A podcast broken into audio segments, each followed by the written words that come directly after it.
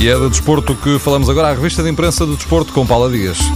Jonas de ouro, Messi também. Começo pelo brasileiro do Benfica, fez três gols ao Nacional da Madeira e com este hat-trick, Jonas soma 18 gols no campeonato e reparte com Aubameyang, o gabonês do Borussia Dortmund e Higuaín do Nápoles, a corrida pela bota de ouro. Ontem, Rui Vitória chamou-lhe atirador especial e Sálvio no Twitter deu os parabéns a Jonas Pistola. A bola chama-lhe esta manhã um Super Jonas que vale ouro. O jogo e o recorde lembram que desde Mário Jardel ninguém fez melhor. Nessa época, 2001-2002, em que venceu a Bota de Ouro, Jardel chegou à 17ª jornada com 19 golos. Ainda no Benfica, os jornais anunciam que está por horas a contratação do sérvio Saponic, mas garantem que o Clube da Luz está a fazer um forte investimento no mercado sérvio e que Lucas Jovic, 18 anos, jogador do Estrela Vermelha, também pode vir a ser contratado.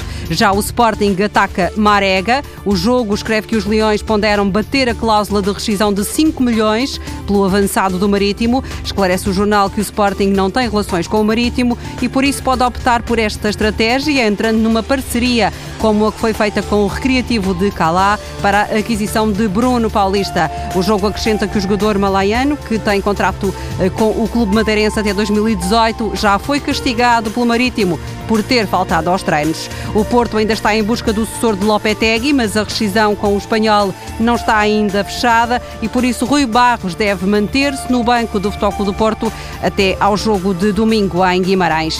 Lionel Messi está em todos os jornais, maior destaque claro em Espanha, depois de ter ganho a quinta bola de ouro. O jornal Sport, por exemplo, que tem Messi na capa com a mão aberta, cinco dedos, cinco bolas de ouro. O Sport escreve Manita de ouro. Nos jornais portugueses também há Messi e Ronaldo, que aceitou o segundo lugar com fair play e boa disposição. Ronaldo confessou que a minha esquerda não é má, mas a dele, a de Messi, é melhor. A revista de imprensa do desporto com Paula Dias.